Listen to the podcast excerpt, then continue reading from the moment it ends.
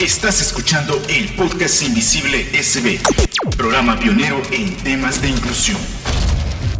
Comenzamos el primer podcast invisible del año 2021. Bienvenidos sean todos y también Gracias por acompañarnos a través de la plataforma de Facebook Live. Soy Katy Santos. Y yo, Evelyn Martínez, y saludamos también a todas las personas que en esta ocasión nos están escuchando a través de nuestras plataformas digitales. Es un gusto para nosotros encontrarnos nuevamente en su sección Retratos. Así es, y bueno, hoy en Camina nos acompaña José Roberto Gómez, un joven de 30 años que está rompiendo esquemas. José Roberto, como joven con discapacidad, ha incursionado en espacios públicos. En este programa vamos a enterarnos cómo lo ha hecho. Bienvenido, José Roberto. Bienvenido. Muy buenas tardes, muchas gracias por haberme dado la oportunidad de participar en el podcast Invisible. Eh, un saludo a toda la audiencia de este espacio, a todos nuestros seguidores y seguidoras. Gracias por estar aquí. Y bueno, queremos conocerte. Danos algunos eh, unos relatos de tu vida, de cómo llegas hasta aquí. Sí, bueno, pues bueno, en primer lugar, eh, soy originario del municipio de Zaragoza, en el departamento de la Libertad. Eh, este, tengo 30 años de vida. Soy una persona con discapacidad física. Eh, nací con el síndrome de Arnold Chiari tipo 2. Es una enfermedad este, que genera una discapacidad permanente física. Es de hay una fuerte carga genética familiar y es por eso pues que a mí pues me tocó la suerte, ¿verdad? De, de esta realidad de vivir con una condición de discapacidad. Pero eso pues no ha sido un obstáculo para poder desarrollarme como persona. Gracias José Roberto y también queremos comentarle que José Roberto ha participado en las dos ediciones del curso de formación de jóvenes en política organizado por la Fundación de Sobrevivientes, el Instituto Holandés para la Democracia Multidisciplinaria y la Fundación de Estudios para la Aplicación del Derecho FESPAD en cooperación con IM Suecia bajo el proyecto Humanium Metal. También en esta parte queríamos conocer, José Roberto, qué ha significado para ti participar en esos procesos de formación. Bueno, eh, ha sido un proceso muy enriquecedor, ya que pues se han conocido diferentes temáticas, eh, siempre orientadas a fortalecer la democracia en los espacios de participación política. Eh, también se ha promovido la cultura de paz a través de los procesos de formación política de la Fundación Red de Sobrevivientes y el Instituto Holandés para la Democracia Multipartidaria.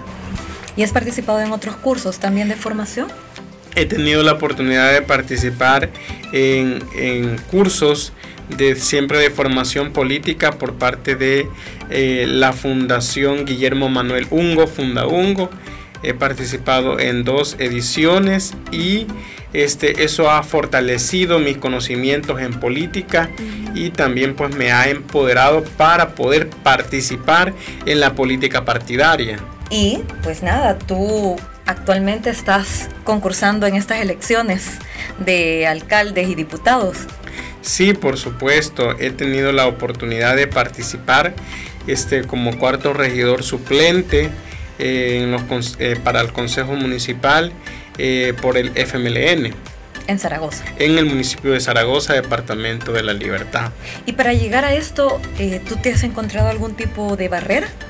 Sí, eh, las barreras más que todo es cuando ya se realiza el trabajo territorial que realiza cualquier partido político, ¿verdad?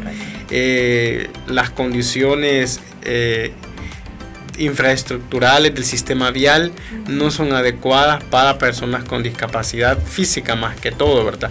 Aquellas personas que dependemos eh, de una silla de rueda como dispositivo de movilidad. Bueno, y para conocer mejor un poco a José Roberto, te vamos a pedir que nos contestes rápidamente el significado que tienen para ti las siguientes palabras. Vida. Oportunidad. Familia. Espacio. Derecho. Lucha. Responsabilidad. Valor. Política. Servicio a la comunidad. Inclusión. Un reto. Gracias. Gracias por acompañarnos en otro podcast invisible, en este caso la sección Retratos. El podcast Invisible es una producción de la Fundación Red de Sobrevivientes y Personas con Discapacidad de El Salvador, en el marco del proyecto Humanium Metal de IM Suecia. Súper bien, has pasado la prueba. no, mentiras, no era una prueba. Era para conocerte un poco más. Y bueno, ¿quieres darle un mensaje en estas elecciones a toda la audiencia que nos escucha? Sí, claro. Eh, bueno, en primer lugar, ¿verdad? A la población de personas con discapacidad, invitarles a ejercer de manera responsable el sufragio en estas elecciones del próximo domingo 28 de febrero.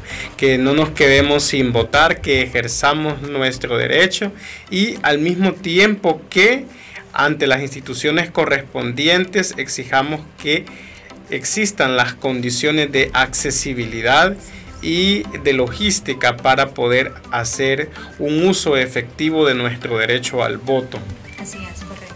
Gracias, José Roberto, por acompañarnos aquí en cabina. Y ustedes ya saben, este 28 de febrero vayan a votar. Por partido, por candidato o rostro, como ustedes gusten. Pero vamos a votar. También les informamos que pueden hacer sus denuncias de vulneración hacia sus derechos políticos en distintas instituciones del Estado como la Procuraduría para la Defensa de los Derechos Humanos a los teléfonos 2520-4300 o 2520-4301.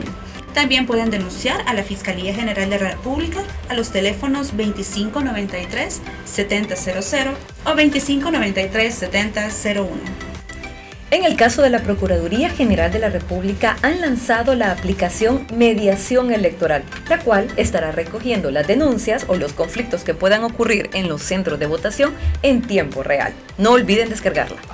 Y bueno, dentro de las medidas inclusivas es muy importante también tomar en cuenta que los diputados em, de la Asamblea Legislativa aprobaron el trato preferencial y prioritario para las personas con discapacidad a la hora de llegar a las juntas receptoras de votos. Esto también tiene el objetivo de disminuir el riesgo de contagio de COVID-19. En el caso del Tribunal Supremo Electoral, ellos han incluido sobres tiflológicos. Estos sobres son eh, adaptados con eh, braille para que las personas ciegas puedan ejercer el voto de forma secreta y directa. Agradecemos a la audiencia que nos acompaña en nuestra sección Retratos. Muchas gracias. Saludos desde El Salvador y los esperamos en el próximo programa de Podcast Invisible. Y no se olviden compartir este video también.